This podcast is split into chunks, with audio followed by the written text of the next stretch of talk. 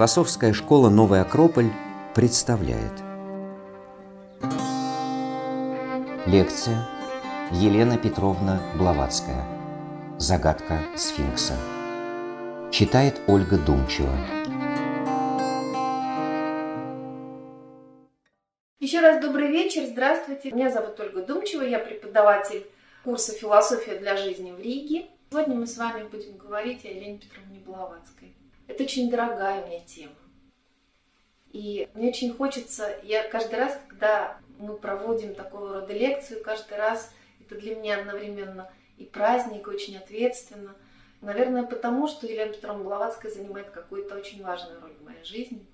И мне очень хочется поделиться тем, теми вещами, которые, как мне кажется, важно и нужно знать каждому. Потому что Елена Петровна Блаватская не единственная такая личность. Есть вообще люди, жизнь которых, на мой взгляд, нужно знать. Нужно знать, потому что это люди с большой буквы. Потому что, как в данном случае, не случайно сегодняшнее занятие, не случайно сегодняшняя лекция. Сегодня день памяти Елены Петровны Блаватской. В этот день, в 1891 году, она ушла из этого. Но это не грустный праздник, это скорее не грустное событие, скорее светлый праздник. И наш сегодняшний разговор о ней – это маленькая дань уважения и благодарности ей.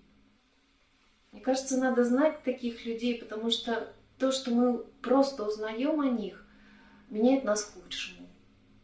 Например, когда знакомишься с жизнью Елены Петровны Блаватской или ЕПБ, как ее называли ее ученики и соратники, это ну, конечно, особенно когда первый раз это потрясает душу и заставляет переосмыслить многие вещи. И не случайно Елену Петровну называли сфинксом XIX века.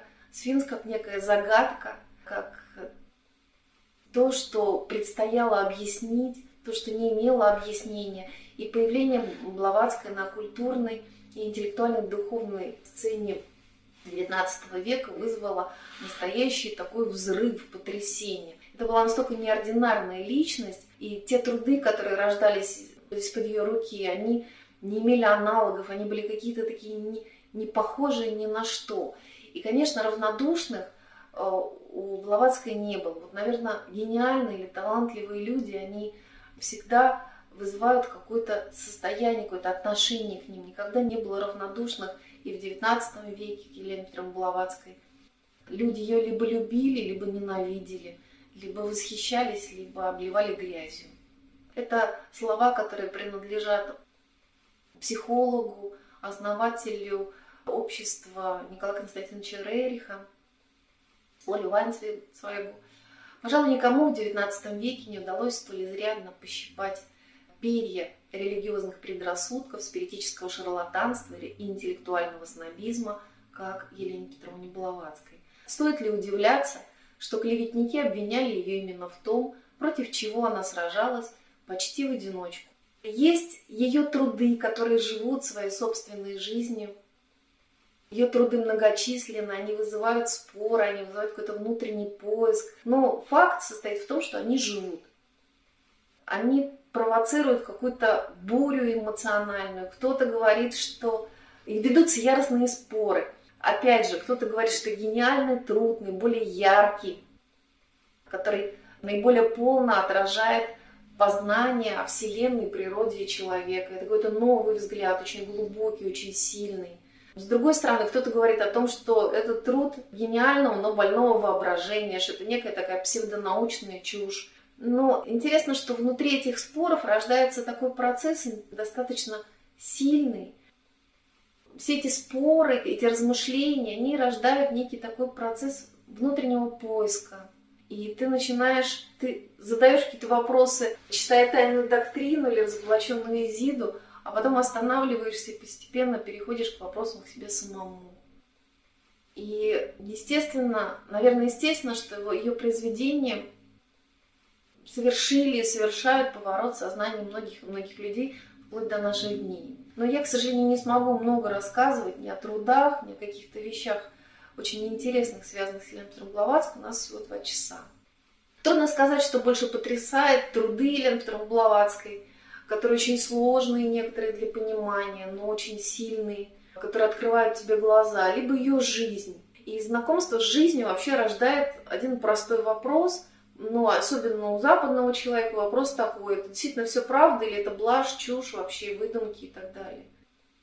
Ну и действительно, если посмотреть на жизнь Лены Блаватской в XIX веке, то у нее на самом деле в биографии встречается все и на любой вкус. И надо сказать, что 19 век это век, когда женщины вообще сидели дома. Ну, максимум, что им полагалось, это, там, скажем, изучение этикета, изучение языков, не знаю, там, замужество, конечно, воспитание детей, но не больше. Это такая судьба, классическая судьба женщин-аристократов того времени.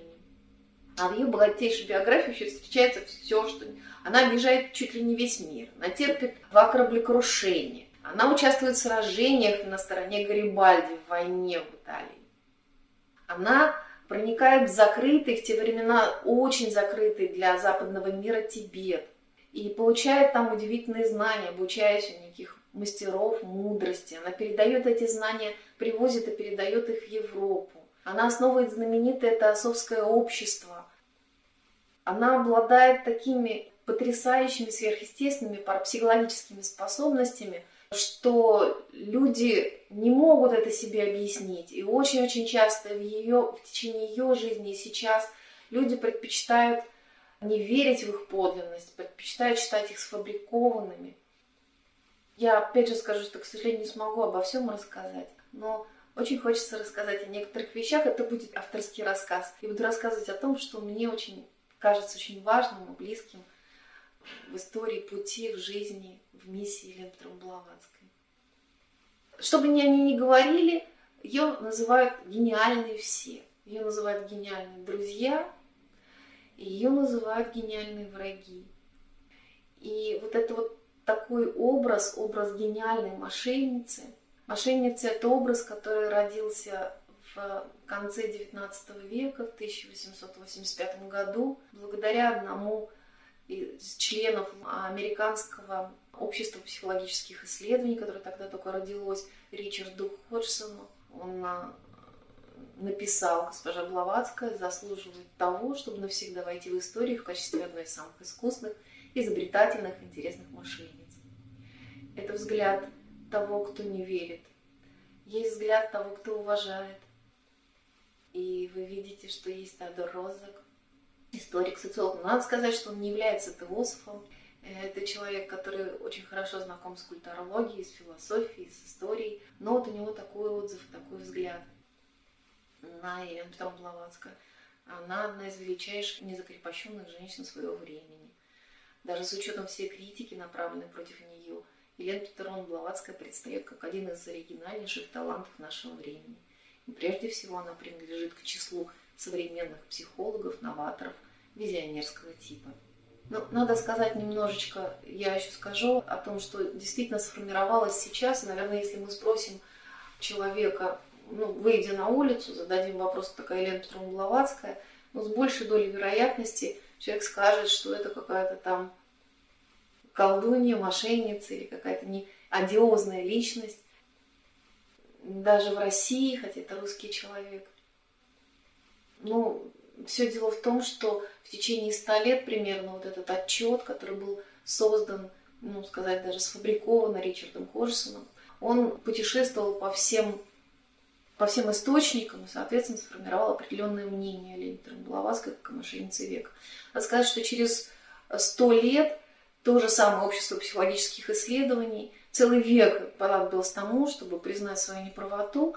И в 1986 году то же самое ОПИ созналась, она написала в одном из отчетов. Согласно новейшим исследованиям, госпожа Блаватская, пишется в этом отчете, соосновательница Тасовского общества была осуждена несправедливо. Вот такое очень разноречивое на самом деле мнение – и я немножечко согласна с тем, что говорят многие, те, кто окружали Елену Петровну Блаватскую, что, несмотря на то, что очень многие ее любили, она была одинока, и никто до конца ее не понимал. Ее многие любили, ее многие почитали, ее многие ненавидели. Но до конца, наверное, мало кто понимал. Давайте попробуем как-то сделать шаг и попробуем понять, что же это был за человек такой. Немножечко о жизни ЕПБ, настолько, насколько нам позволяет время. Надо сказать, что ее жизнь могла бы послужить таким практическим пособием, подтверждающим доктрину, философскую доктрину о том, что такое судьба и предназначение. Давайте начнем даже не с детства, а давайте начнем с родословной. Потому что мне кажется, это очень интересно, как произошло так, что появилось вот такое вот чудо на Земле.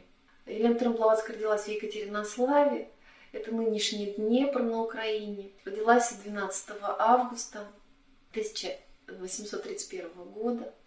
Она из русской аристократической семьи. И в ее крови течет две, две линии есть. Одна, которую я условно назвала западной, другая условно назвала восточной. Если говорить о маминой линии, восточной линии, то по материнской линии Блаватская принадлежала к одному из самых древних русских родов, род, который восходил к Рюрикам. Представляете? И бабушку по маминой линии, бабушку Лены Блаватской, звали Елена Павловна Долгорукова. Это княжна.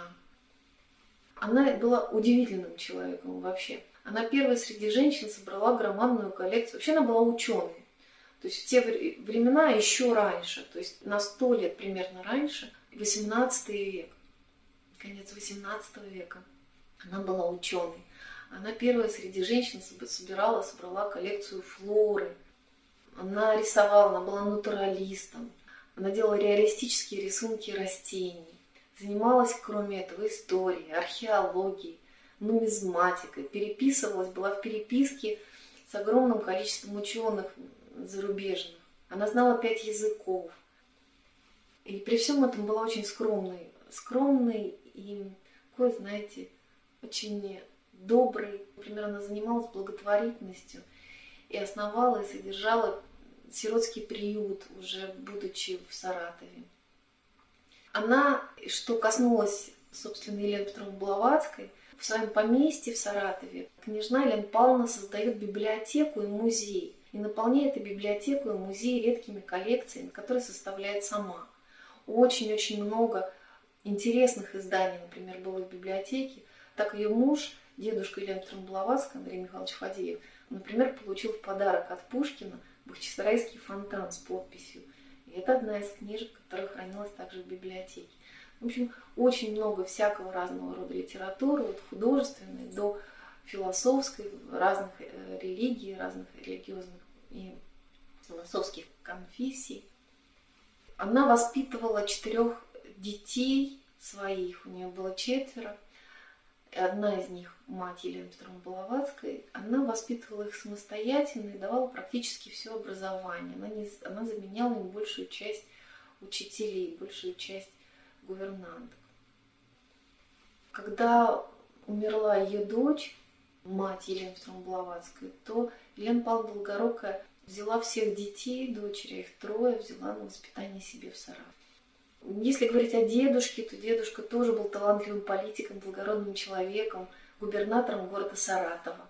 Будучи губернатором, тоже был очень скромный, терпеливо общался со всеми, как э, разъезжал по всему Саратову, не сидел никогда в своем кабинете.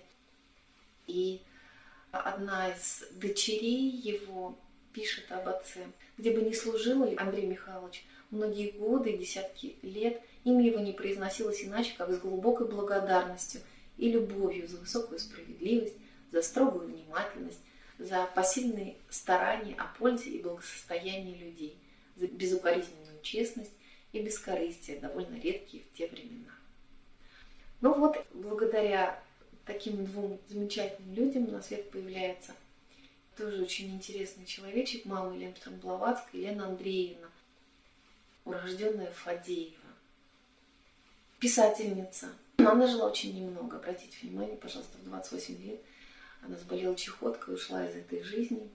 Но она успела многое. Она была достаточно знаменитой писательницей. Она составляла, так скажем, литературную элиту того времени.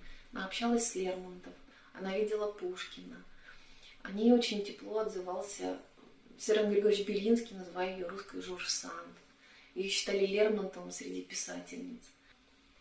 И она, конечно же, имела, имела бы достаточно бурную жизнь, если бы она не оборвалась так, так рано.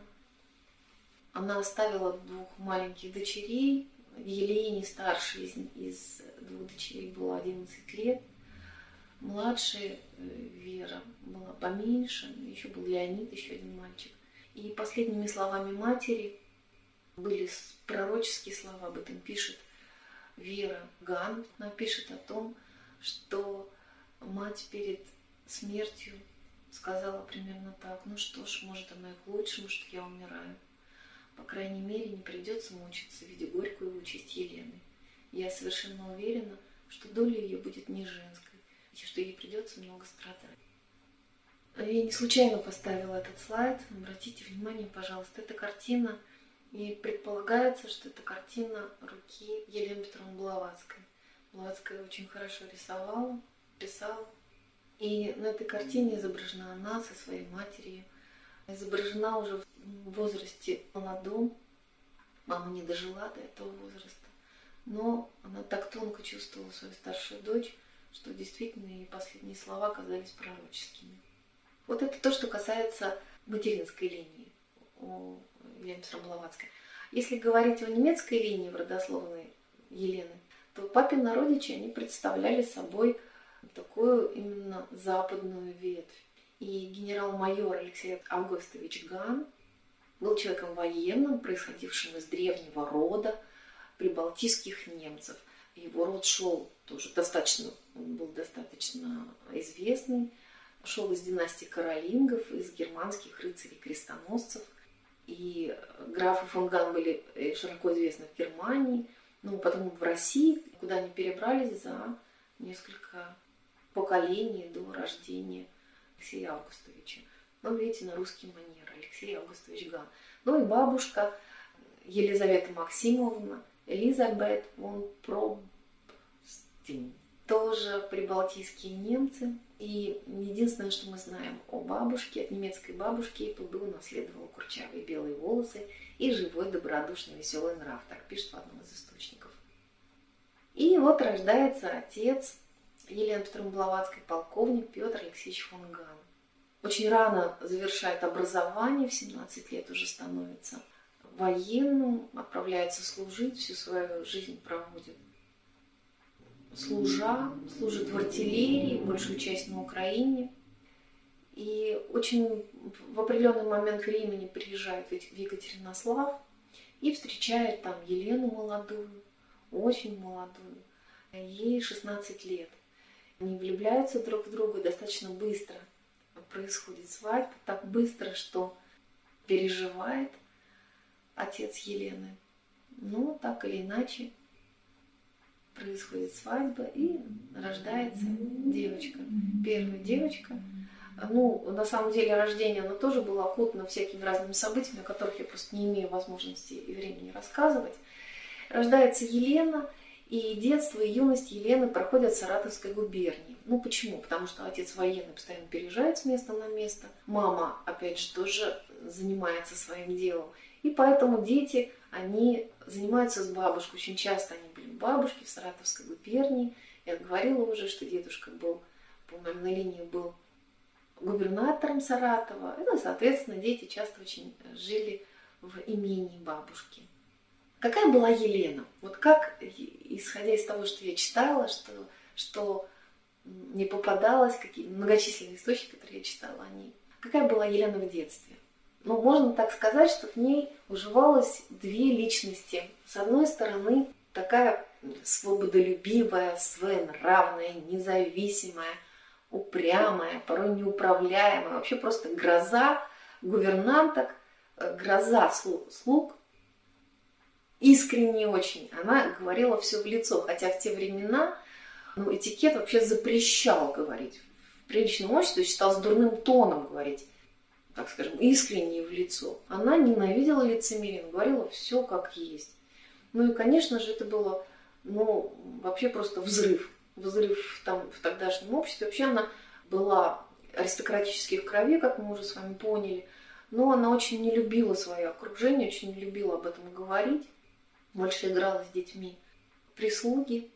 Итак, свободолюбивая, своенравная, независимая с одной стороны, с другой стороны. А, ну и понятно, что там же шалости, там же острый язычок, там же вот такой вот э, такой пацаненок.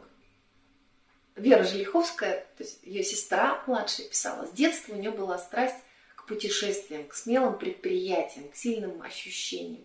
Она никогда не признавала авторитетов, всегда шла самостоятельно, сама себе прокладывая пути задаваясь независимыми целями, презирая условия света, решительно устраняясь стеснительные для ее свободы преграды, встречавшиеся на пути.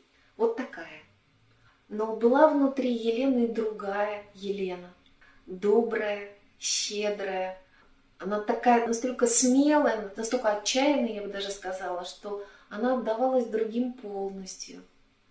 Опять же, Вера Жлиховская пишет, она была так добра и так смела, что готова была все отдать неимущему, все сделать для друга и на все решиться в защиту обиженного. При этом сама она никогда не помнила зла и обид. Она умела подмечать слабости, человеческие странности, дурные свойства, но никогда не смеялась над несчастьем, над уродством физическим. Она, напротив, обиженным всегда бывала готова помочь, а своих обид никогда не помнила. Невозможно было быть менее злопамятной, чем она – и прощать искренне всех своих недругов. Эта прекрасная черта всю жизнь ее отличала. Действительно, всю свою жизнь она была настолько добра, настолько щедра, настолько искренне и отзывчива по отношению к другим, что учителя в какой-то момент начали говорить ее ближайшему другу, ее ближайшему соратнику Генри Стилолькуту, и давайте денег, мадам, она их всех раздаст. И действительно у нее деньги не держались, никогда денег не было, но всегда их отдавала тому, кому, кто ей казалось нуждался, пусть это даже был бы первый встречный. Еще один, одно качество характера, ну не знаю насчет качества характера, но некую спос, некие способности, которые наблюдались уже с детства за у Елены Блаватской. Это был ребенок очень чувствительный, даже сверхчувствительный с необыкновенно развитой интуицией, воображением и даже, можно сказать, ясновидением. Но тогда ясновидение, конечно, никто не говорил, так же, как о парапсихологических возможностях. И грешили на богатую фантазию сильную чувствительность обычно. Но то, что происходило в жизни Елены Тромбловацкой, конечно, не могло не оставить какой-то след. И девочка, будучи еще совсем маленькой, еще совсем юной, считала, что все вещи живые, что можно с вещами общаться, что если посмотреть глубоко и внимательно на каждую вещь, то можно увидеть, что с ней происходило. На самом деле ее друзья и соратники уже позже отмечали, что она действительно слышала голос каждой формы, каждого тела, органического или неорганического. И она уверяла, что сознание и жизнь есть везде. А что происходило в детстве? В детстве она предпочитала играть, как я уже сказала, с детьми прислуги, и любила собирать детей и взрослых и рассказывать всякие истории. И все считали, что это такая у нее бурная фантазия, но она настолько подробно и захватывающе рассказывала эти истории. А истории какие? Например, на берегу реки. Собирала детишек, на берегу находилось определенное количество каких-то окаменевших остатков, каких-то ракушек, чего-то еще. Она брала любую и начинала рассказывать, что происходило с ней. Кто это был, что с ним происходило – или в музее чучело, который был организован у бабушки, она рассказывала о том, как жило то или иное животное, что с ним происходило и как оно встретило свою смерть. И настолько были интересные, яркие эти рассказы, как будто бы Лена это видела все сама. И часто очень детей, да и взрослых теряли, потому что они рассказы могли длиться часами. Могло бы быть и час, и два, и больше. Собственно, там потом уже родители приходили за детьми, зная куда, либо к речке, либо в музей. Вот такие вот интересные истории. Девочка еще обладала совершенным слухом, была очень одаренной в музыке, а также, как я уже сказала, очень-очень хорошо рисовала. Если говорить вообще о детстве, то надо, наверное, сказать, что в детстве очень, это очень важный период в жизни. Я не буду заводиться про педагогику, но про слов все-таки скажу – Очень важный период жизни, потому что именно в детстве можно открыть и воспитать или пробудить те потенциалы, которые заложены. Были бы только те, кто может это сделать. Вот в детстве у Елены были такие люди, были такие сущности, я бы даже так сказала. И один из них это старик. Странный старик, дед сто лет его называли. Его называли Бараний Буряк. Конечно, фотография или рисунок это не его, но вот так я его себе представляю. И достаточно часто Елена бег... вообще дети бегали к нему, он был пасечником, соответственно, бегали за медом, бегали за просто так. Он рассказывал какие-то интересные истории загадочные. Елену туда влекло так, словно было намазано медом. И она постоянно к нему приходила, задавала ему кучу вопросов, он ей что-то отвечал, рассказывал. В общем, она проводила с ним очень много времени. Он ее учил понимать язык птиц, как она рассказывала, пчел, зверей. Он ей рассказывал о каких-то таких тайных, целебных свойствах трав, растений. Он как-то даже предсказывал будущее. В общем, был такой загадочный дед – и однажды, опять же, вспомнила, Вера это записала в книжке, а мы прочитали. А, как-то Бараний Буряк сказал, эта маленькая барышня совсем не такая, как вы. Ее ждет большое будущее. Жаль, что я не доживу до той поры, когда исполнятся мои предсказания, но они исполнятся непременно. Ну, очень похоже на предсказание пути Будды или Иисуса. Ну, так вот интересно это произошло.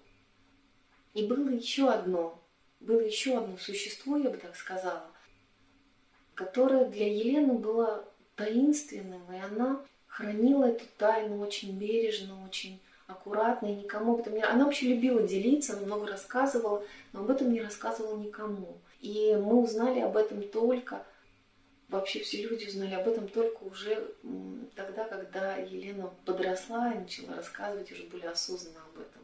Она говорила о невидимом покровителе в белом тюрбане. Она говорила, что у нее в детстве был друг, называемый невидимый покровитель, которого она больше даже чувствовала, чем видела. И он, он был всегда одним и тем же, всегда был некий такой светящийся человек, как она говорила, с длинными черными волосами, с бородой, в белом тюрбане на голове. И он время от времени приходил к ней. Это были что-то типа видений или сны.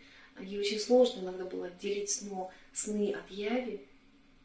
Или в грезах наяву и во сне он ей помогал, он что-то ей, что ей рассказывал, он ее учил, он ее предупреждал о чем-то, иногда даже спасал ей жизнь, как позже расскажет она как минимум о двух случаях, мы знаем, когда вот этот загадочный покровитель в белом тюрбане спас вот этой вот девочке-ураганчику жизнь. Сама Елена писала так. У меня всегда была вторая жизнь, таинственная, непостижимая даже для меня самой, пока я не встретилась во второй раз со своим еще более таинственным индийцем. Вот об этом втором разе. Первый раз был собирательный раз в детстве – а вот о втором разе мы поговорим немножечко попозже. А тем временем Елена подросла, начался такой юношеский период ее жизни, 14, 15, 16 лет, а, имение бабушки, первые балы, первые какие-то знакомства. Ну, в общем, она жила как такая вот, пыталась быть леди, а, аристократической леди. Но произошло нечто, о чем я сейчас постараюсь очень быстро рассказать, что можно было бы назвать шалостью или что можно было бы назвать недоразумением, но мне видится за этим не какой-то, некий какой-то внутренний зов, который вот так вот проявился. Ну, судите сами. Итак, девушке 17, 17 лет. Она сообщает родным, в определенный момент времени сообщает родным, что она выходит замуж. Ну, в принципе, 17 лет для того времени, конечно, рановато, но ничего страшного. Но ошеломляет родителей не то, что она уходит замуж, а ее выбор. Она выбирает 40-летнего, страшноватого немножечко, такого немножечко сероватого, я бы сказала, военного, которого зовут Никифор Васильевич Блаватский. И казалось, что ее решение о свадьбе вообще это какая-то глупость, это какое-то недоразумение. И только чуть позже ее тетя, она рассказала, что происходило. Гувернантка сказала как-то Елене молоденькой, что та настолько несносная, что даже вот этот, что она ни за кого замуж не выйдет, не сможет выйти. И даже вот тот сам страшный старик, которого она называет ощипанной вороной, старик Блаватский, и он тоже не возьмет ее замуж. И этого было достаточно, потому что Елена спустя некоторое время на одном из балов подошла к нему и предложила свою руку и сердце. И естественно, что он согласился, молодая аристократка, не бедная, и, соответственно, она довольно посмотрела, такая, довольно посмотрела в сторону своей гувернантки, но потом поняла весь ужас ситуации и пыталась как-то отговорить Никифора Васильевича от этого брака. Он на, на отрез отказался, он был готов взять ее в жены. И, собственно, после долгих переговоров, несколько месяцев это продолжалось, он, э, они все-таки поженились. И таким образом, 18 лет она стала женой Никифора Васильевича Блаватского. Она поменяла фамилию, стала Блаватской из Ганов. Он государственный чиновник 40 лет, она молодая девушка 18-летняя. Он ей, конечно же, годится в отцы. И они перебираются в Грузию, рядом с Тифлисом служит Никифор Васильевич Блаватский, он военный, и, соответственно, для того, чтобы Елена не убежала, он ее охраняет, потому что она совершенно не хочет быть супругой его и выражает это всеми способами. Достаточно часто пытается убежать от своего супруга. Естественно, что у нее это не получается с первого раза, ни со второго, ни с третьего, но огромное количество неудачных попыток сменяется одной удачной, она убегает. В один из сентябрьских дней, спустя некоторое количество времени, она убегает от мужа, и начинается новый этап ее жизни, новая, я бы сказала, такая свободная жизнь. Череда таких длинных путешествий, увлекательных приключений, каких-то, можно даже сказать, загадочных событий, которые происходят в ее жизни. И вот на самом деле, если немножко поразмышлять, я все рассказываю, рассказываю, мыслями это не делюсь.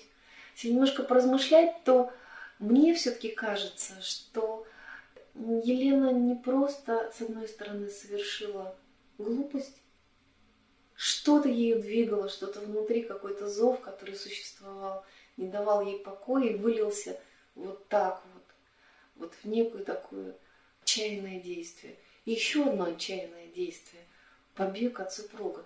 Ну, давайте с вами немножечко еще представим, мы вернемся в 19 век. Женщина в 19 веке путешествовать не могла, она могла путешествовать а, одна. Она могла путешествовать только в компании кого-то или вместе с огромным таким количеством персонала, который рядом вместе с ней путешествовал, или с супругом со своим, но одна не ни.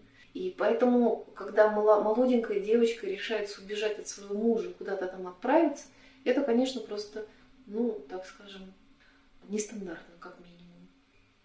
Мне кажется, что был какой-то вот этот вот внутренний зов, который звал молодую Елену куда-то там.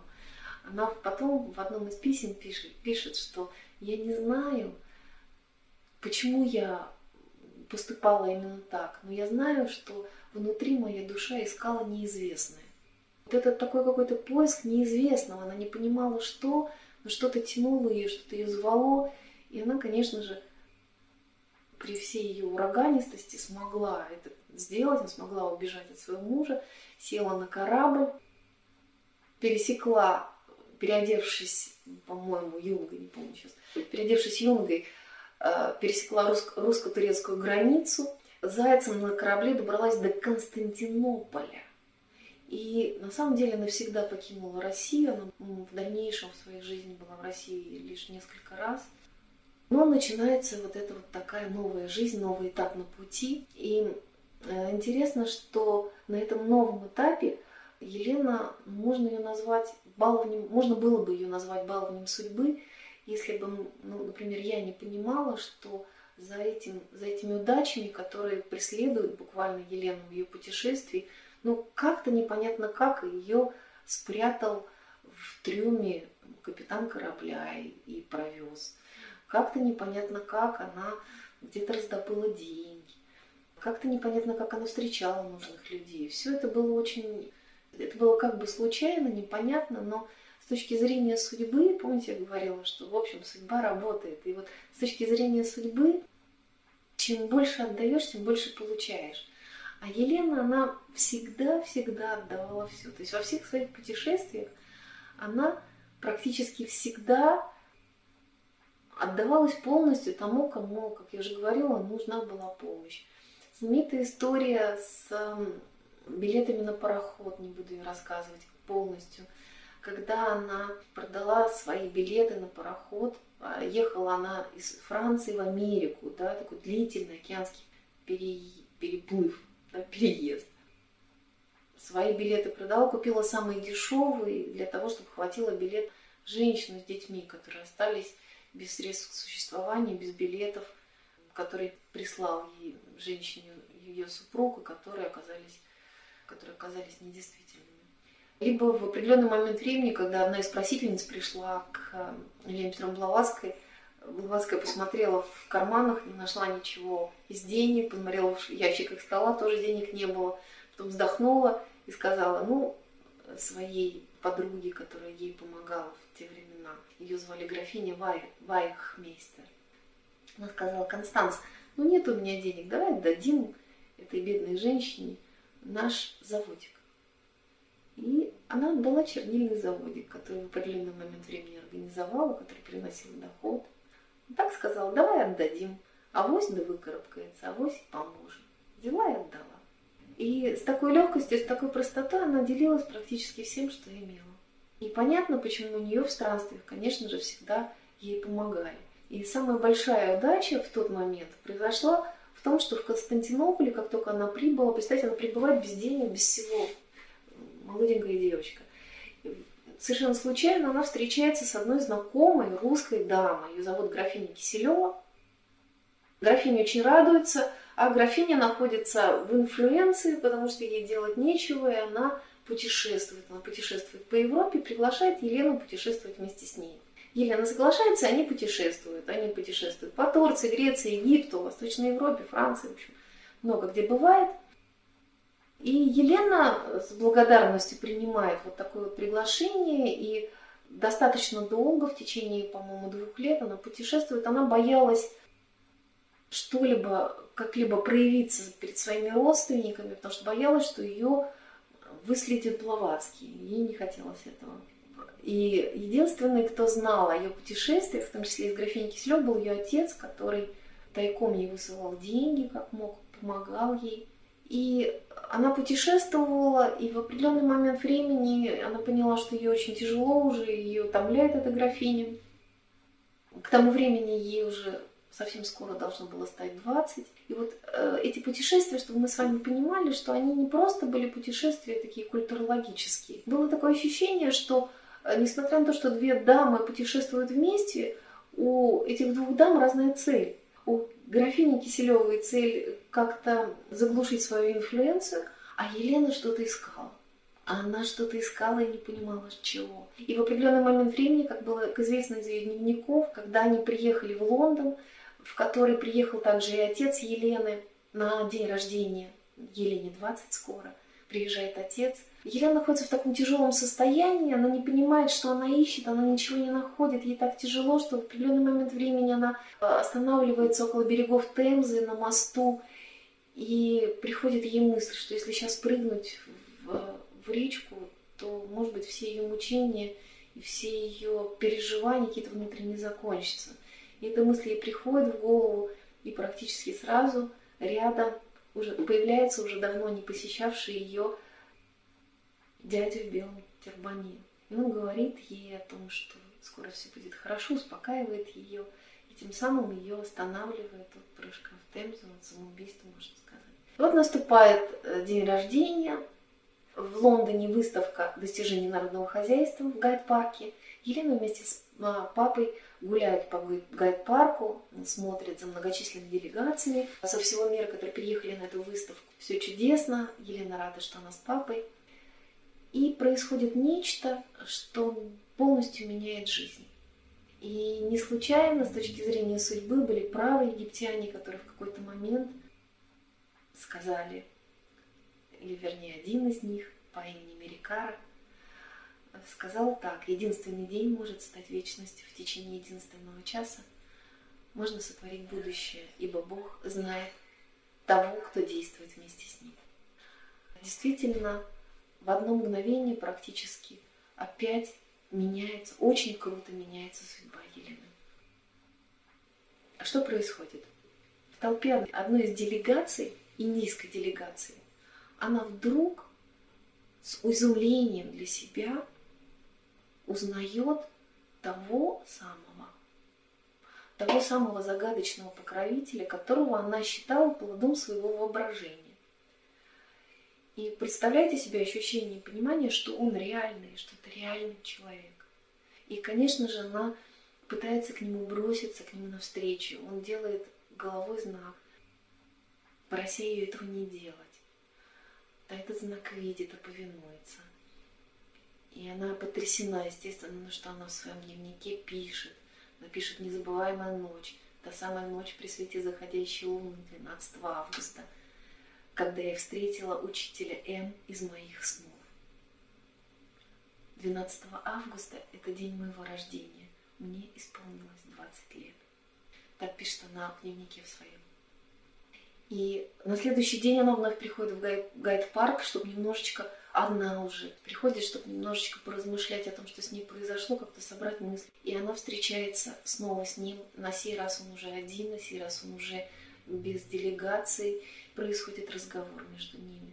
Мы не знаем, о чем они говорили, но уже позже, глубоко позже, уже в конце жизни, Елена Петровна делится с Констанс Вайхмейстер той самой встречей, рассказывая, немного рассказывая о том, что это за встреча была. Констанс пишет, она тут же узнает своего учителя. На следующий день Елена отправляется в гайд-парк, чтобы побыть одной и обдумать это необычайное происшествие. Она встречает учителя. Учитель говорит, что он прибыл в Лондон с индийскими принцами по важному делу, что он непременно должен переговорить с ней наедине, потому что ему требуется ее участие в работе, которую он собирается предпринять. Также он говорит, что ей придется провести три года в Тибете, чтобы подготовиться к выполнению этой важной задачи. Конец цитаты. И таким образом в 20 лет Елена находит хотя бы какой-то ответ на вопрос, что это было внутри, что ее толкало, что ее так мучило, что ее так звало в путь. Наверное, у каждого из нас такой, хотя бы раз такое в жизни было, когда вот этот внутренний зов, который существует внутри, ведет, и ты иногда даже не знаешь куда. И только потом, в определенный момент, ты по чуть-чуть, хотя бы чуть-чуть открываешь. Вот это момент, момент 20-летия Елены, она открывает для себя. Она открывает для себя чудо, она открывает для себя и, собственно, первый раз, удивительные вещи слышит. Первый раз слышит, например, о том, что такое путь ученичества. У нас, к сожалению, нет времени для того, чтобы поподробнее об этом поговорить. Но именно о пути ученичества рассказывает учитель Елены он рассказывает о том, как она могла бы принять участие в нем. Елена испытывает какое-то до сей поры неизвестное для нее чувство внутренней какой-то радости и подъема. Такое чувство, какое бывает у ученика, который находит своего учителя. И который хотя бы чуть-чуть открывает то, что можно назвать предназначением или делом жизни. И это одно из самых счастливых мгновений в жизни каждого человека. Ну и на пути Елены Петровны Блаватской это был очень важный момент. Ну а дальше начинается следующий этап на пути. Учитель приходит и уходит. А она отправляется в Тибет, как и, и просит ее учитель, учитель М. И для выполнения этой задачи, для того, чтобы добраться до Тибета, ей понадобилось ну, я не буду с вами играть и задавать вопрос, сколько лет, не 5, не 10, не 15, 17 лет. И свои молодые годы жизни с 20 до 37 лет, с 51 до 68 года Елена проводит в странствиях. И только лишь с третьей попытки она может добирается до Тибета, а до тех пор она совершает огромное количество путешествий. Суммарно, конечно, исследователи посчитали, что она словно бы два раза объехала вокруг мира. Я вам просто зачитаю, просто я не смогу это запомнить, но я зачитаю. Сколько стран она объездила? Канада, Северная, Центральная и Южная Америка, некоторые государства в ней, Индия несколько раз, Китай, Япония, Бирма, Цейлон, Ява, Сингапур, практически вся Европа, все страны Европы, включая Балканы, Россия, Египет, Сирия, Ливан, Персия. Очень много. Казалось бы, путешествие в Тибет и те страны, которые очень далеки от Тибета. Среди самых, пожалуй, знаменитых и самых известных путешествий два путешествия в Индию. Почему она известна? Потому что они известны, потому что их описывает замечательная книга, которая называется «Из пещеры Дебриндостана». Замечательно она тем, что это единственное, пожалуй, произведение Ленты Блаватской, которое написано на русском языке изначально. Она написана на русском, потому что она предполагалась сразу же для читателей русских. Это такой сборник очерков. Путешественник очень интересный, далеко не просто очерки, там очень много философских размышлений. Она была написана под псевдонимом Радда Бай и предназначался, как я сказала, для русского читателя. А деньги, которые были выручены от публикации глав этого романа в журнале «Московские ведомости», были переданы Елене Петровне Блаватской на помощь пострадавшим от русско-японской войны. Я не успею сегодня рассказать о взаимоотношениях Елены Петровны Блаватской с Россией, но надо сказать, что это тот человек, который, уехав из России в юности, любил ее всем сердцем всю жизнь. И это было действительно так, несмотря на то, что в какой-то момент она стала американской гражданкой, она в душе всегда оставалась русским человеком, который любил Россию, любил душу России. Что еще произошло за эти 17 долгих лет? С ней очень много чего бывало. Я не смогу рассказать обо всем, это тоже отдельный разговор. В том числе, например, знаменитая история, которую часто очень все рассказывают. В конце этих долгих 17 лет она участвует в войне за освобождение Италии. Она участвует в, Гарибаль... в Гарибальдийской войне на стороне Гарибальди. Она получает пять тяжелых ранений, практически находится близко при смерти. Ее находит совершенно случайно, как это обычно говорится, на поле боя среди убитых и выхаживают. Она попадает в два кораблекрушения, чудом остается жива среди немногих оставшихся в живых.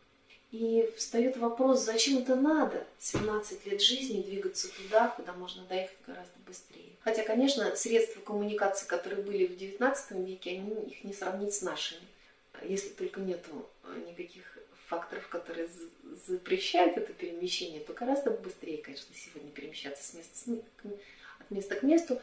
Тогда это было очень-очень долго. Зачем нужно это? Вот такой вопрос. И, не знаю, для меня очень естественный ответ, не знаю, как для вас. Будучи в каждой из стран, она знакомится. Знакомится не только с экзотическими культурами, но она знакомится с народами, с некими персонажами, с неким духовным и религиозным наследием этих стран. Она путешествует по Америке, открывает для себя философию религию индейцев. Она путешествует в других странах, открывает для себя индийский браманизм, она открывает для себя парсов и. Она изучает, она впитывает, она приобретает глубокие познания она, надо сказать, что во все тяжкие, она пытается в какие-то, поступает в какие-то философские, в какие-то там оккультные всякие общества. Несколько раз ее учитель, тот самый в белой челме, вытаскивает и спасает от э, неких таких не очень приятных событий в ее жизни.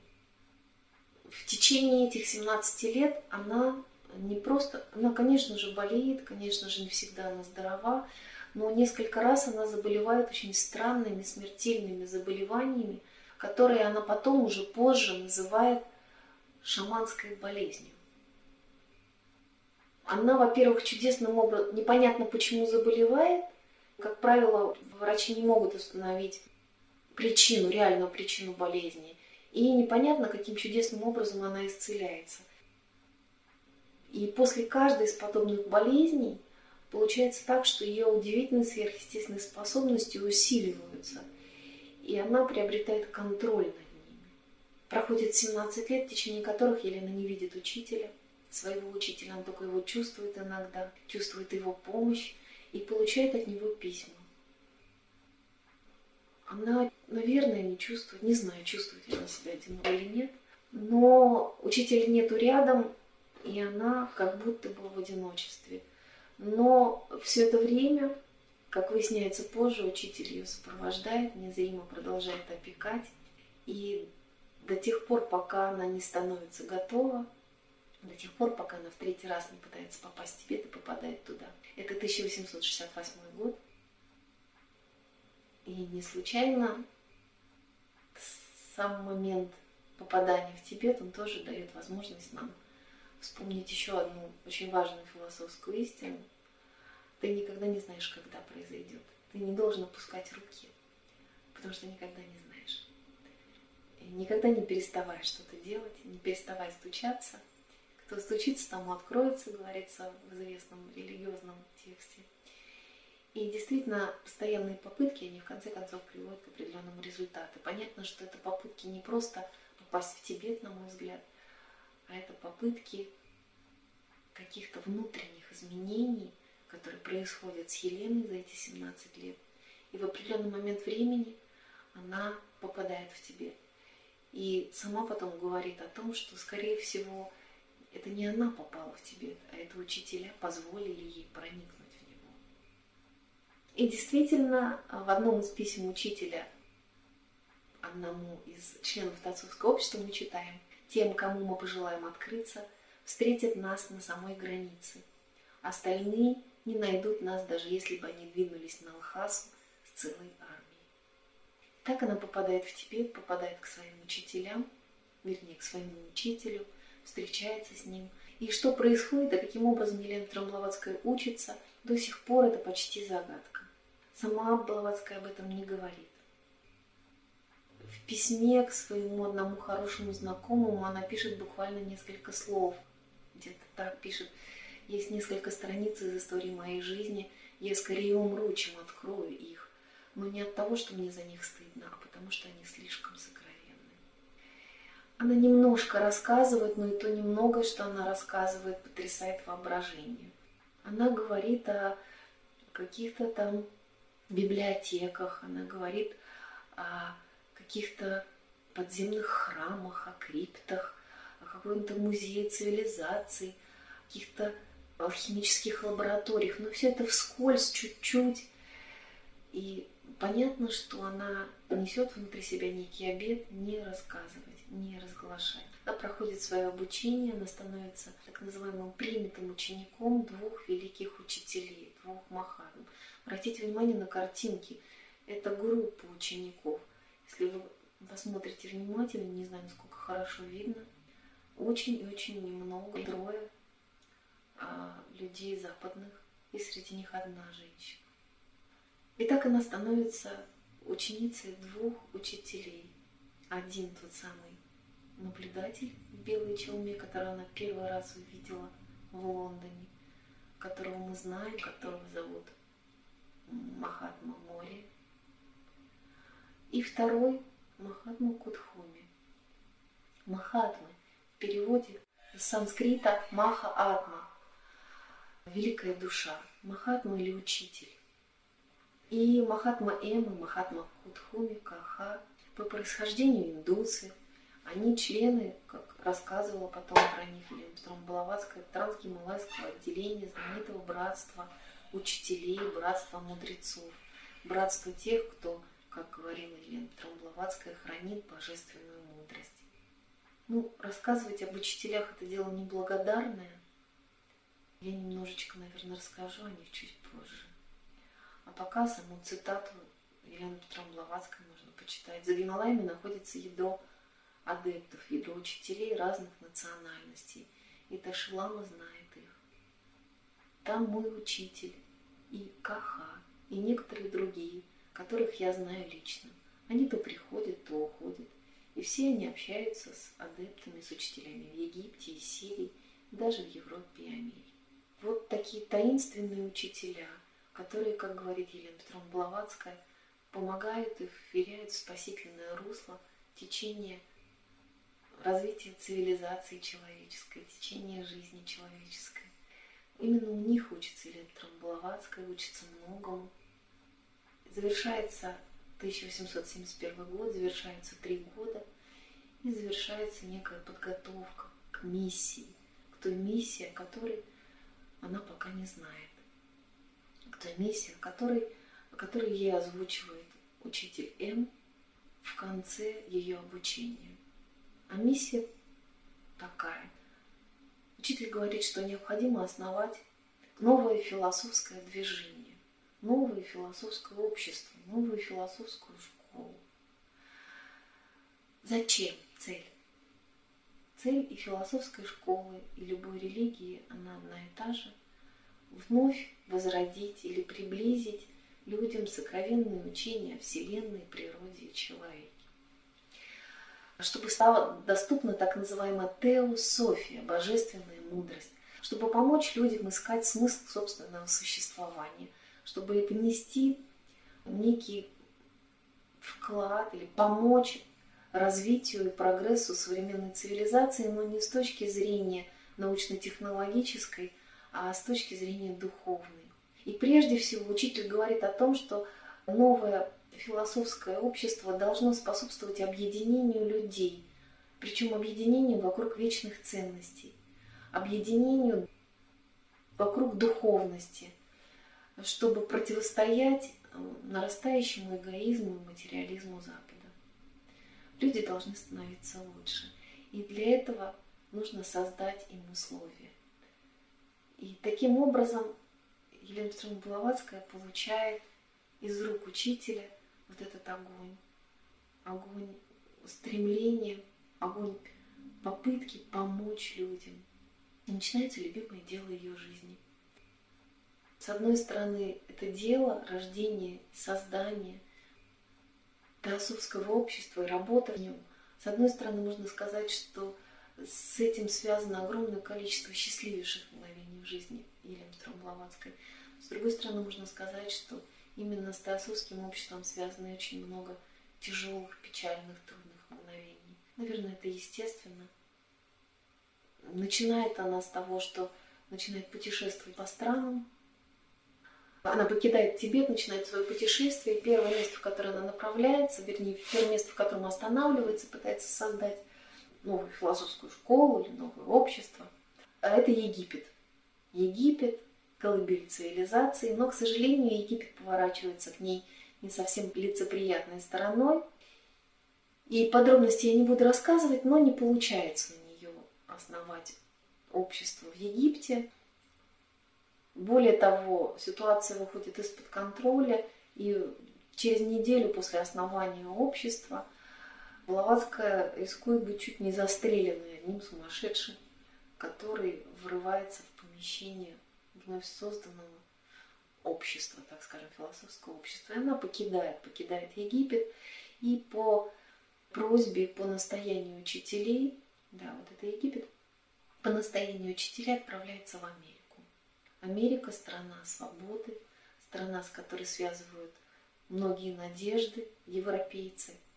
И именно в этой стране у нее получается и Первый блин был комом, как может быть, частенько бывает, а со второго раза у нее получается. И она приезжает в 1873 году в Америку, и там встречает первых соратников, первых своих друзей.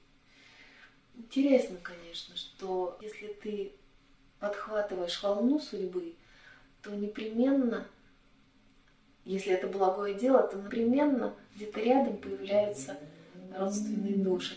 Так произошло с Еленой Петровной. И она встречает через год после приезда в Америку первого и самого ближайшего своего соратника, друга, ученика, полковник Генри Стил Олькот. Он запомнился всему миру как сооснователь Теософского общества. Это достаточно знаменитый адвокат из Нью-Йорка, два слова о нем скажу. Он славился своей эрудицией, своей честностью и порядочностью. И он был адвокатом, и его первая профессия – это агроном. То есть в число его интересов, конечно, не входили никакие парапсихологические явления, которые были интересны некоторому кругу того времени. В те времена был очень популярен спиритизм, медиумизм и спиритизм.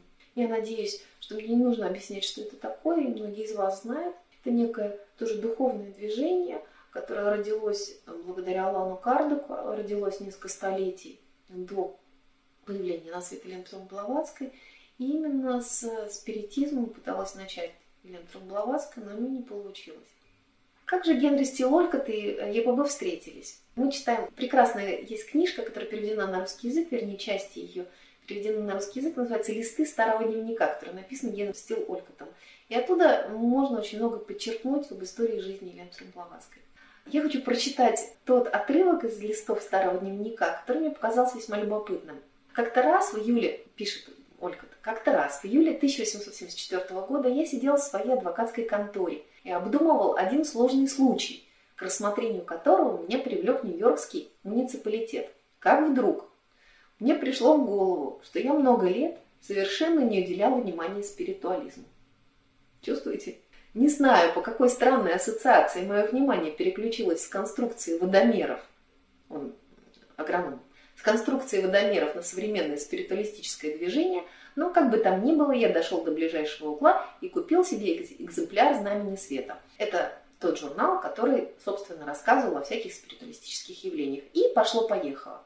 Генри Стилолькот съездил в одно из имений, где занимались спиритизмом, написал статью, эта статья понравилась, опубликовал ее в одной газете, эта статья понравилась в другой газете, и его пригласили уже с художником в, некую, в некое место, которое называлось «Ферма братьев Эдди» в Читтендене, собственно, для того, чтобы наблюдать за тем, что происходит, делать зарисовки, размышлять. Так как человек был честный, размышляющий, это была очень хорошая кандидатура. И поехал, Ольга поехал. И именно там, на этой ферме Эдди, происходит первая встреча Олькота и ЕПБ. Ну, я не удержусь, чтобы не прочитать отрывочек. Итак, отрывок. Мне помнится первый день нашего знакомства, словно это произошло вчера. С порога пустой и неуютной столовой мы с художником впервые увидели ЕПБ. Она прибыла сюда незадолго до полудня в сопровождении одной француженки из Канады. И когда мы вошли, обе дамы уже сидели за столом. Мой взгляд привлекла алая гарибальдийская рубаха новой гости, резко выделявшаяся среди здешних тусклых красок. Ее волосы стояли густой белокурой копной, не доходя до плеч. Они были шелковистые и кудрявые, как шерсть ягнят. Эти волосы и алая рубаха так завладели моим вниманием, что я не сразу разглядел ее лица. У нее было массивное калмыцкое лицо, на котором читались сила, культура и величие. В окружении самых заурядных физиономий, которых я видел здесь, оно выглядело так же необычно, как и ее алое одеяние. Помедлив на пороге, я шепнул своему художнику, «Боже милостивый, только взгляните на этот экземпляр!» Я прошел через комнату и сел напротив, намереваясь по своей излюбленной привычке тут же разгадать ее характер. Ну и потом началось общение. Еще одна небольшая цитата. Я произнес. Обед закончился, дамы поднялись и вышли на улицу. Госпожа Блаватская скрутила себе сигаретку. Я произнес по-французски «Позвольте, мадам», и поднес огонь к ее сигаретке. Наше знакомство началось с огонька, который потом разгорелся в огромное и неугасимое пламя, не погасшее и по сей день. Так произошло. Они встретились, они узнали друг друга, произошло что-то типа узнавания. И уже через полгода, вернее через год, в 11 ноября в Нью-Йорке было основано Теософское общество. На улице Ирен Плейс 46 собралось 16 человек, они обсуждали что-то, и в определенный момент времени предложили создать общество для такого рода обсуждений и исследований. А для такого рода размышлений о законах Вселенной. И родилось название Теософия, Божественная мудрость. И появилось название Теософское общество. В этот день были прочитаны и три основных цели общества. Они сегодня могут восприняться, сейчас их прочитаю, могут восприняться как естественные и достаточно такие, ну что здесь удивительно, не удивительно. Но в те времена они были, ну так скажем, ну, чем-то неслыханным, чем-то таким новым словом. Три цели Теософского общества звучат достаточно просто. Первая цель – создание ядра всеобщего братства человечества без различия расы, вероисповедания, пола, касты или цвета кожи. Второе – это сравнительное изучение древних и современных религий, философии и наук и объяснение необходимости такого изучения. И последняя цель – исследование необъясненных законов природы и развитие сокровенных потенциалов человека. Блаватская, помещая в свой альбом для записи эти три цели, сделала маленькую приписку, очень яркую. «Дитя родилось, осанна». И действительно родилось теософское общество, и это тоже отдельная тема для разговоров, что такое теософия, что такое теософское общество. Надо сказать, что само по себе теософское общество, как философская школа, совершило настоящий переворот в сознании людей. Основные, можно сказать, что основные тезисы, основные догматы этого общества, основные утверждения, то, на чем основано само общество, это попытка открыть и изучить и доказать в чем-то основные законы существования. Карму и дхарму, рождение Вселенной. Очень много общества изучает историю эволюции человечества. И двухтомный труд Елены Петровны Блаватской, который называется «Космогенезис и антропогенезис», он как раз посвящен этой эволюции. Ну, собственно, вот эти три цели – изучение древних религий, исследование законов природы и потенциалов человека. Речь идет, конечно же, не о паранормальных потенциалах, не о левитациях и тому подобных. В данном конкретном случае, конечно же, речь идет о таких потенциалах души, как красота, доброта, справедливость, то есть внутренних потенциалов человека. Сама Блаватская, отвечая на вопрос, что такое теософия, говорит, Многие люди, никогда не слышавшие о теософском обществе, на самом деле теософы, даже не подозревая об этом. Ведь суть теософии – достижение в человеке совершенной гармонии божественного и человеческого, укрепление его богоподобных качеств и устремлений. Доброта, полное отсутствие недобрых чувств или самолюбия, милосердие и доброжелательность ко всем существам и совершенная справедливость по отношению к окружающим, так же, как и к самим себе. Вот ее основные черты. Тот, кто учит теософии, проповедует Евангелие милосердия. Но также верно и обратное. Тот, кто проповедует Евангелие милосердия, учит теософии. Это важный момент, потому что теософское общество – это общество не теоретическое. Речь в, в словах Елены Петровны идет о практической философии. Тот, кто остается глух к крику человеческого бедствия, тот, кто слышит клевету и не спешит защитить человека, оклеветанного человека, как защитил бы самого себя, тот не теософ, говорит Блаватская. Таким образом начинается теософское общество, новая волна духовного движения Европы, которая всего лишь за несколько лет очень быстро распространилась. Надо сказать, что она действительно совершила определенный поворот в сознании, потому что Европа тех лет, викторианская Европа, это Европа научно-прагматическая и материалистическая. И вот этот вот совершенно другой взгляд на вещи, совершенно другое понимание действительности, оно производит ну, такой взрыв, простите за такой термин, взрыв мозга у людей. Оно очень, очень интересует, с другой стороны, ищущую часть Западной Европы, Запада. Очень важную роль играет теософское общество в жизни Индии и Цейлона оно становится фактором такого возрождения в этих странах, возрождения не только буддизма, а возрождения вообще самоосознания Цейлона, Индии как суверенных государств. И рождается, благодаря теософии рождается движение за независимость Индии с Махатмой Ганди в главной роли, но об этом тоже не сейчас. Во всем мире членами теософского общества становится большое количество выдающихся людей, которые работают в разных областях, принадлежащих, которые принадлежат разным совершенно сословиям. Религиоведы, религиозные деятели, философы, ученые, деятели искусства, деятели культуры, поэты, писатели, принцы и аристократы, простые люди. В общем, все. Главное, для того, чтобы вступить в общество, важно принять первую цель – объединяться вокруг идеала всеобщего братства.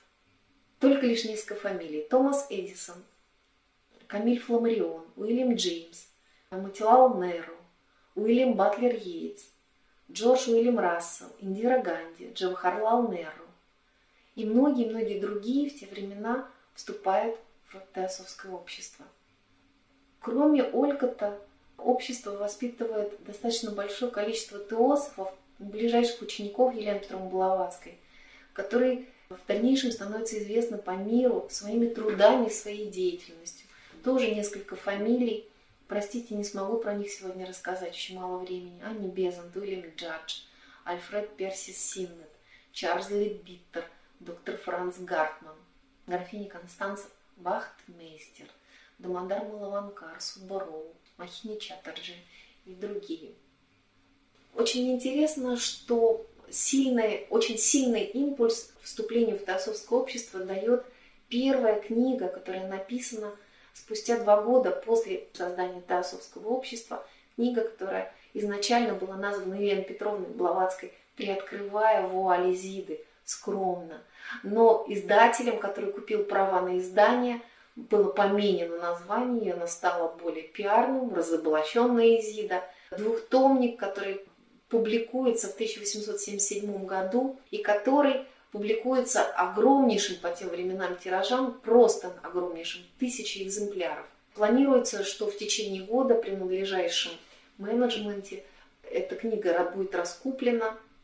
Она раскупается за 10 дней, требует нового переиздания. Огромное количество людей читает эту книгу.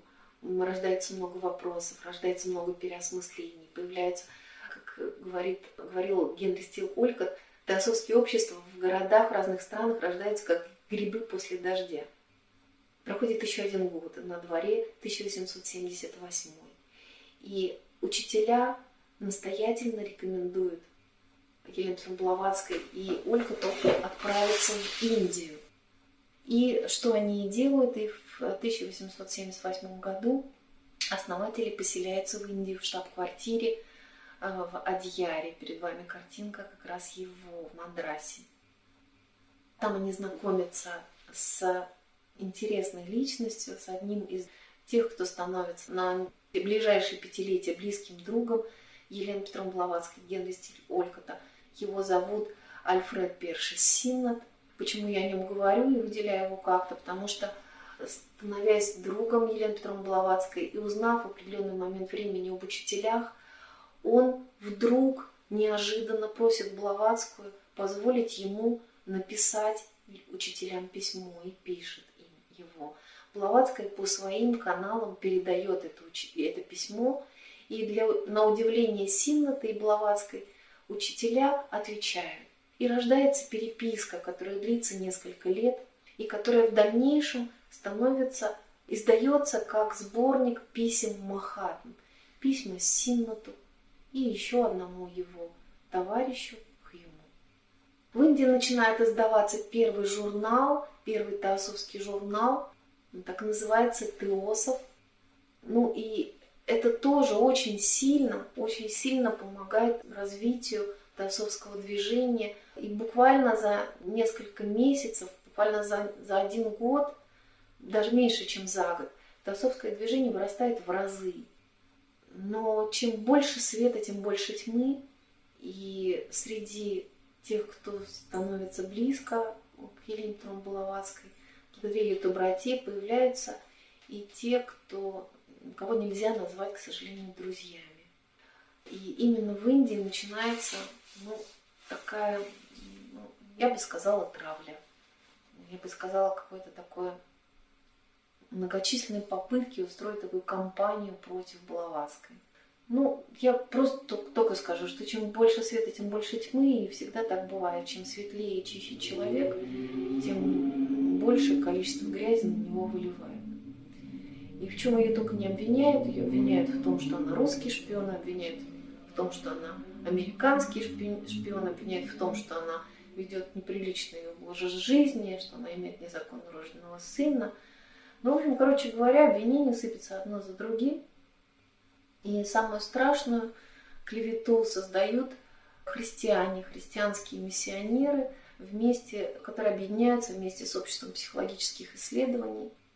они становятся затейщиками одного из самых больших скандалов, связанных с теософским обществом, одной из самых таких хитрых афер и обвинения, которое рождается, что те письма, которые получает Елена Петровна Блаватская от учителей, а получает она их мистическим, можно сказать, способом, так называемым методом осаждения. Что это означает? Что в определенный момент времени письма появляются в ящике стола. Они как материализуются. И именно таким образом, благодаря способностям Елены Петровны Блаватской, например, Альфред Сина мог э, переписываться с учителями. То есть он отдавал письмо Блаватская, уже Блаватская обменивалась письмами с учителями. Так вот, что утверждают супруги Куломбы, так называемые, это так и называется дело Куломбов-Ходжсона. Супруги Куломба в определенный момент времени приходят к Елене Петровне Блаватской, вернее, приходят в штаб-квартиру и просятся, говорят, что у них нет денег, эта пара, уже поняли, что у них нет денег, и, собственно, остаются Блаватской. Блаватская устраивает э, его плотником, а ее домохозяйкой. Они христиане, и именно они создают некое подобие, некую иллюзию того, что Блаватская на самом деле обманщица.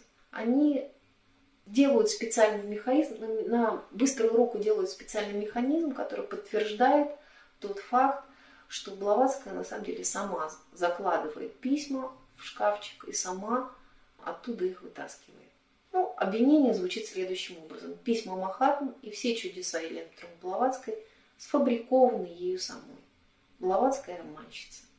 И, собственно говоря, именно вот это вот чудо, связанное с осаждением писем, которое развенчивают в кавычках супруги Куломб, это чудо, развенчание этого чуда происходит в тот момент, когда приглашают Ходжсона из Общества психологических исследований, который, собственно, и свидетельствует о том, что да, действительно, Блаватская обманывает. Ну, простите мне, что я очень быстро об этом рассказываю. Мне не очень приятно об этом рассказывать. Все вокруг понимают, что это сфабриковано. Но, к сожалению, судьба складывается таким образом, что именно этот отчет, он попадает в средства массовой информации, именно этот отчет. Он начинает портить жизнь Блаватской и сказывается в том числе и на ее здоровье, она переживает, она заболевает, климат Индии становится ей все менее и менее подходящий, и в, спустя 6 лет, лет после приезда в Индию Блаватская и Ольга покидают Индию и отправляются в Европу. Есть совершенно замечательная, кстати, история жизни, работы и миссии Генри Стил Олькота на Цейлоне, но о ней я уже сегодня не смогу рассказать. Уже нет времени.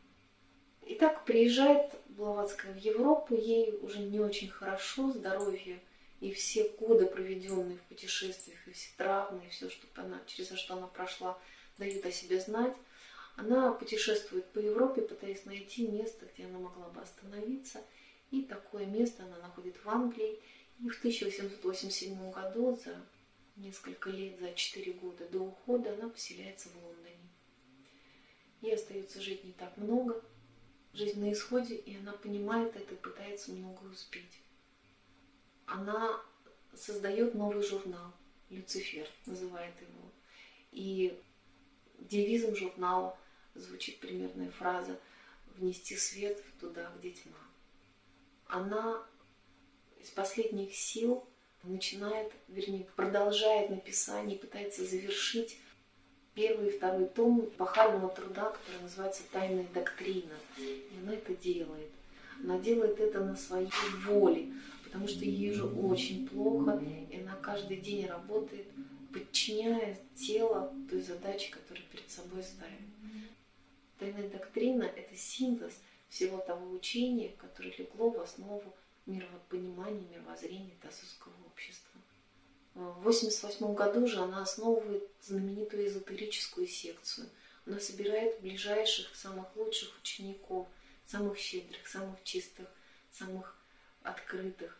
Она пытается передать то, что знает, пытается передать то, что можно, пытается передать самые сокровенные знания для того, чтобы будущие поколения смогли их использовать. Но, к сожалению, историческая секция в определенный момент закрывается. Закрывается не потому, что этого хочет Блаватская, а потому что это требует этика ученического пути. Очень важно, чтобы те, кто получают знания, имели определенные этико-моральные критерии, которых, к сожалению, у тех, кто начинает занятия с Петром Блаватской, становится недостаточно в определенный момент. Блаватская отчаянно пишет, пишет, кроме тайной доктрины, еще два произведения, с которых я бы вам на самом деле рекомендовала начать знакомство, если вы хотели бы это сделать. Это два произведения, это «Голос безмолвия» и «Ключ к Теософии». Надо сказать, что в последние годы уже тяжело больная Елена Петровна Блаватская, спеша закончить тайную доктрину, она несколько раз находится при смерти, вернее, даже умирает, практически умирает. А, но настолько важна тайная доктрина, что учителя помогают, или вернее дают Блаватский выбор. Сейчас сказки буду рассказывать. По крайней мере, два раза из тех, что нам известно, Блаватская находится на волосок от смерти и посылают уже за духовником, и посылают за юристом для того, чтобы написать завещание. Блаватская впадает в кому. И врачи констатируют, что смерть близка. И в определенный момент времени учителя помогают. Они предлагают выбрать. И я хочу прочитать, чтобы это не были мои слова, из воспоминаний графини Констанс Махтмейстер, которая провела все последние годы жизни своей рядом с Еленой Блаватской, отказавшись от жизни своей и посвятив жизнь тому, чтобы помогать э, Елене Петровне. Я как-то спросила ее, как так получилось, что она, умирая, воскресла. И она ответила, да, если ты об этом, то учитель был здесь. Он предложил мне на выбор или умереть и освободиться, если я того хочу, или жить еще и завершить тайную доктрину. Он рассказал мне, как тяжелы будут мои страдания и какое трудное время предстоит мне в Англии.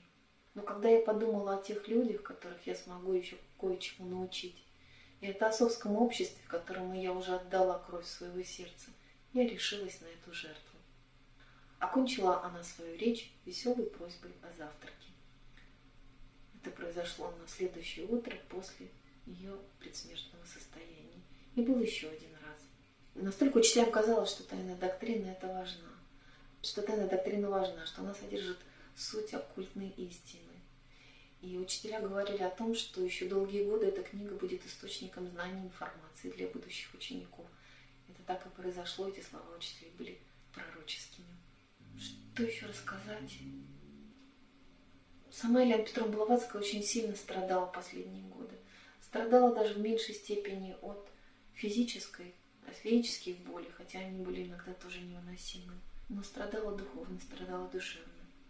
Она страдала от клеветы, травли и всяческих интриг, которые существовали вокруг нее в те времена. Она не смогла ответить на клевету общества психологических исследований, вернее, не захотела это сделать. Хотя многие-многие члены Теософского общества и предлагали это сделать. И если попробовать понять, почему, то, конечно же, очень хорошо становится, очень хорошо чувствуется сам внутренний мир Блаватской. Ты понимаешь, она отказывается. Почему? Она отказывается, потому что понимает, что для того, чтобы доказать, что это не она, а учителя, ей нужно будет рассказать об учителях. Она этого не будет делать. И многие вещи, которые она знает, знала об учителях, она не имела права рассказывать и не могла. И поэтому она не смогла бы противостоять всем тем обвинениям, которые прозвучали бы из уст ее злопыхателей. Именно потому, что она отказалась от того, чтобы выступить в суде, для того, чтобы, того, чтобы подать в суд на клеветников. Многие из неблизкого окружения начали уходить из Тасовского общества. Родились сомнения. Она переживала и страдала, но понимала, что по-другому она не может, и она просто делала свое дело. Она очень сильно, чрезвычайно сильно переживала за то, что ей не удалось. Не удалось то, что просили ее учителя. Она переживала за то, что она разрушила доброе имя учителей вот этим вот, вот этой ситуацией. Что она навредила делу, вообще навредила самой Тасовской идее. Она мучилась, реально мучилась. Она переживала за вот тот самый бум европейский, похожий на золотую лихорадку, когда очень-очень многие начали домогаться учителей, узнали об учителях. Это впервые произошло в Европе. И начали молиться им, писать им письма многочисленные. И требовали доказательств существования учителей. Постольку, поскольку были европейцами, материалистами. Пытались поверить в другое, но сами по себе были воспитаны прагматичными материалистами. И Блаватская показывала какие-то психологические феномены. Она сама их очень не любила, но искренне надеялась на то, что, увидев чудеса, люди начнут верить в учение. Этого не произошло. Люди требовали все больших и больших доказательств. К сожалению, э, очень немногие отправлялись в путь, чтобы стать учениками учителей, для того, чтобы служить человечеству. Большая часть отправлялась для того, чтобы увидеть феномены, для того, чтобы что-то получить.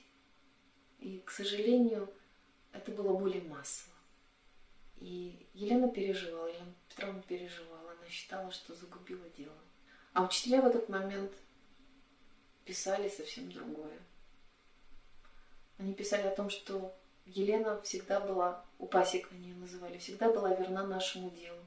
Ей пришлось много страдать. И ни я, ни мои братья никогда не покинем ее и не оставим. Это лучшее из того, что у нас есть. Вот такие вот времена перед смертью.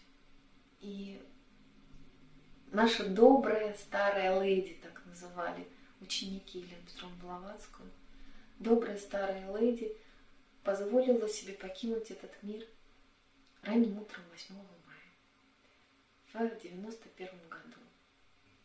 Она ушла из этой жизни за работой, за столом. Показалось, что она просто заснула. Ей было 60. И последние слова, которые она сказала, храните единство, храните цепочку. И это самые важные слова. Это слова настолько глубокие и настолько полные смысла, что наверное, заставляют, ну, по крайней мере, меня достаточно часто в них размышлять. Что сделала Блаватская Елена Петровна для современного мира? Ну, надо сказать, я буквально два слова скажу, у нас есть еще 10-15 минут. Ну, прежде всего, конечно, нужно сказать о тайной доктрине, об этом явлении в жизни. Вообще, явление в жизни цивилизации, я бы так сказала, даже не просто науки, не просто религии, не просто... Вообще, сама по себе тайная доктрина, там есть подзаглавие, синтез науки, религии, науки, религии и философии. И действительно, этот объемный труд, он очень-очень глубок. Но что потрясает? Потрясает то, что те времена, это то, что там написано, научного, давайте с этого начнем, он расходился с западной наукой практически на 180 градусов. И многие вещи, которые там написаны, наука современная тех времен, она не поддерживала. И с того времени до сих пор ученых, которые читают тайную доктрину, они тоже читают ее, я вас уверяю. Восхищала способность автора, ну, именно предвидеть, предвидеть какие-то вещи, которые, которых не было в те времена, когда она писала. Она очень уверенно писала о том, что становилось достоянием науки – не сразу, в течение этих ста лет. Есть даже такая книжечка «Сто предсказаний Лентрон Блаватской в тайной доктрине». Кто-то потрудился и поискал, и нашел. Ну, я назову только несколько. Например, Блаватская писала в те времена, что атомы делимы. Тогдашняя наука не говорила об этом. Только лишь в 97 году э, Джозеф Джон Том, Томпсон открыл это. Она говорила о том, что возраст человечества – очень древний. В те времена антропологи отмеряли возраст человечества в пределах полумиллиона лет. Она говорила, что гораздо больше. И только позже уже нынешние исследователи начали говорить о миллионах лет. Она говорила о взаимопревращаемости вещества, материи и энергии. Об этом тоже речи не шло. Об этом, а, собственно, заявил только Эйнштейн. Надо сказать, что Эйнштейн это как раз один, один из тех ученых, у которого, у которых э, тайная доктрина была настольной книжкой. Ну, по крайней мере, так об этом писала его внучка. Ну, еще много-много о трансмутации элементов и так далее, о том, что Вселенная расширяется и сжимается. Очень много того, что недоступно было тогдашней науке и становится доступно, так скажем, современной. Например, о том, что Луна, она древнее Земли, что это не осколок, потому что тогдашние ученые говорили о том, что Луна это осколок, который крутится вокруг Земли. А сейчас уже результаты исследований, доставленных астронавтами, говорят уже о другом. Ну, в общем, очень много. И интересно, что многие выдающиеся ученые и многие выдающиеся философы, они брали тайную доктрину как основу для своих теорий, как основу для своих гипотез. Это то, что заставляло их задуматься, это то, что заставляло их двигаться вперед, не останавливаться. Я смотрю на время, надо уже как-то заканчивать. Давайте я два слова скажу о том, наверное, так будет честно, что для меня ЕПБ, что для меня сделала Блаватская. Для начала давайте я прочитаю одно высказывание, к которому ну, я отчасти могу присоединиться. Это высказывание одного из учеников Елены Петровны Блаватской. И мне оно очень нравится, оно очень характерное и хорошо отражает определенное видение мира. Что сделал для меня ЕПБ? Вступив в жизнь со скептическим умом конца XIX столетия, отвергавшим все, что не могло быть доказанным, в особенности религиозное представление о бессмертии души, вооруженный только той моралью, которую мы получаем в хорошо воспитанной семье, с неясными мечтами об альтруизме, которая беспощадная логика материализма постоянно выедала из моего сердца, чтобы выработалась из меня. Конечно, величайший эгоист. До того, как я узнал ее, Жизнь не имела для меня никакой идеальной цели. Полное уничтожение, которое виделось в конце мирового процесса, убило во мне всякое благородное стремление. Я видел только бессмыслицу и бесцельность мировой борьбы. Благодарность моя к ней за то, что она сделала для меня, так велика, что потребовалось бы несколько жизней, полных безграничной преданности, чтобы заплатить ей мой долг. Не знаю, мне кажется, лучше не скажешь. И единственное, о чем хочется сказать, и в чем, мой, в чем моя благодарность Блаватской, особенно, особенно за то, что благодаря ей для меня через моих учителей открылась вот эта вот очень непростая истина, которая больше похожа на сказку, о том, что существует братство учителей, так называемая стена хранителей. И о том, что поэтому надежда для человечества не потеряна. И человечество об этом мечтает. Ночной дозор, братство кольца. Все это мечты на тему. И все-таки вот хочется человеку верить, что есть у него защитники, без этого он не может. Что есть милосердный Бог, что есть судьба. Хочется, чтобы он мечтает, чтобы в мире была справедливость. Мне очень благодарна Блаватская, потому что она ты помогла мне открыть для себя эту надежду, эту мечту и веру, я бы так сказала, в учителей, потому что я их никогда не видела, кроме как на фотографиях и рисунках. И несмотря на то, что сами учителя не раз называли человечество великой сиротой, это именно они те, кто об этой великой сироте заботится, учат ее ходить, вытирают ей носик и ведут ее по пути.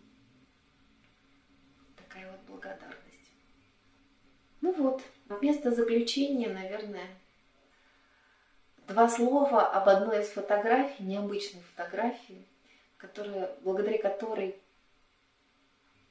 появилось и название нашей лекции «Сфинкс». Был такой американский фотограф, который сделал несколько фотографий Блаватской, которые назвали «Сфинкс». И интересно, что он писал о том, что Блаватская очень много улыбается, жалко, что на фотографиях этого нет. Нету ни одной фотографии, где Лена Петровна смеется или улыбается.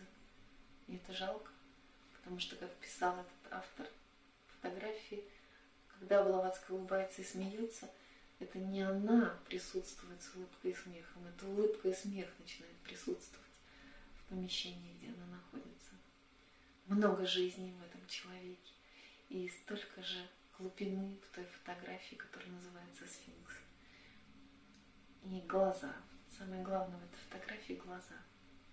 Как говорил русский племянник Блаватской, она обладала такими красивыми, такими гармоничными голубыми глазами, каких я никогда в жизни ни у кого не видел. А глаза же это зеркало души, мы все с вами прекрасно знаем об этом. И так хочется посмотреть в эти глаза задать вопрос, кто вы такая, госпожа Блаватская? Кто такая Елена Петровна? Закончить мне очень хочется словами, закончить нашу с вами встречу словами Елены Петровны Блаватской, словами записки, которые нашли в ящике стола после ее ухода, и которую я прочитаю, на этом поставим точку. Есть путь крутой, тернистый, полный всевозможных опасностей, но все же путь, и ведет он к сердцу Вселенной. Я могу рассказать, как найти тех, кто покажет вам тайный ход, ведущий только вовнутрь. Тому, кто неустанно пробивается вперед, ждет награда несказуемая. Сила даровать человечеству благословение и спасение. Того же, кто терпит неудачу, ждут другие жизни, в которых может прийти успех. Когда меня не станет, люди, возможно, оценят мои бескорыстные побуждения.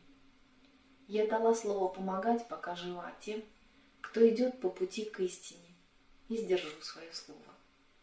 Пусть меня ругают и поносят, пусть одни называют медиумом и спиритуалисткой, а другие обманщицей. Придет день, когда потомки сумеют понять меня лучше. Так хочется, чтобы этот день настал.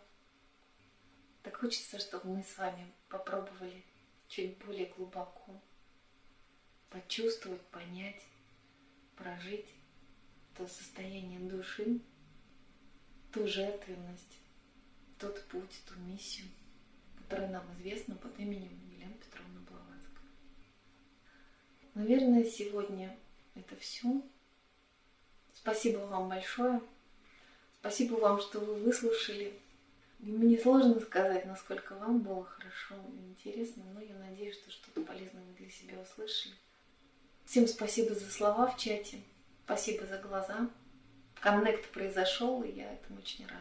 И тем, кто хочет продолжить с нами изучение философии, в том числе Елены Блаватской, с 21 мая офлайн мы начинаем наши занятия на курсе «Философия для жизни». Спасибо вам еще раз огромное. Если есть какие-то вопросы, я готова на них ответить. Вопрос о кандидатах кто-то задал. Была ли Лена Блаватская единственной и были ли другие кандидаты? Я не могу наверняка сказать, что какие кандидаты были, но знаю по, по закону, то есть закон такой, что действительно кандидатов несколько, и действительно происходит отбор. Что касается того, осталась ли Елена Петровна одна или нет, я, к сожалению, об этом не знаю. Но если вдруг кто-то знает, может быть, он расскажет. Вопросов больше нет, есть только благодарность. И я вам, вас тоже очень благодарю. Спасибо вам огромное. Состоялась эта связь, это самое главное, пожалуйста. Спасибо большое.